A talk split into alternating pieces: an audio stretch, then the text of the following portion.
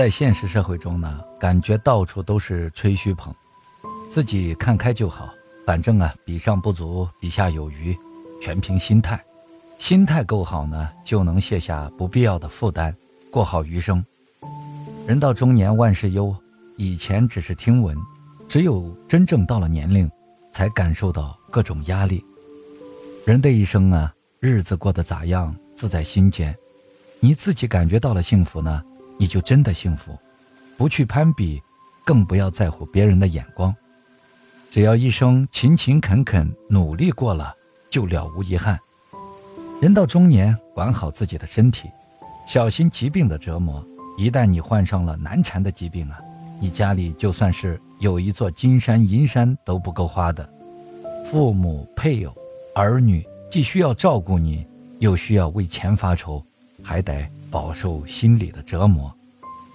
人到中年呢，要学会断舍离，也要学会精简自己的圈子。圈子决定人生。不必把太多人请进自己的生命里，生命中有家人，有几个要好的朋友，有几个志同道合的人，那也就足够了。每个人眼里的人生价值是不同的，也许很多时候并没有什么可比性。开心的钱不能省，自己赚钱养自己，自己的钱花起来是心安理得，自己活得幸福就好，没有必要天天晒。生活这种事儿呢？如人饮水，冷暖自知。开心的、有用的可以去分享，让大家一起开心。若只是单纯的炫耀，就免了吧。人到中年，各种生活压力真的好累，但一定要懂得忙里偷闲，犒劳一下自己。一辈子不长，保持良好的心态，爱自己多一点。压力呢，虽然不可避免，但可以自己给自己偶尔放个小假。和和气气、健健康康的过日子，就是最好的生活方式。所以啊，中年人的时间是很紧凑的，需要中年人去完成的事情也很多。上有高堂，下有幼子，中年就是一个承上启下的年龄段呢。我们也很累，也很无奈，但我们不能对生活退缩。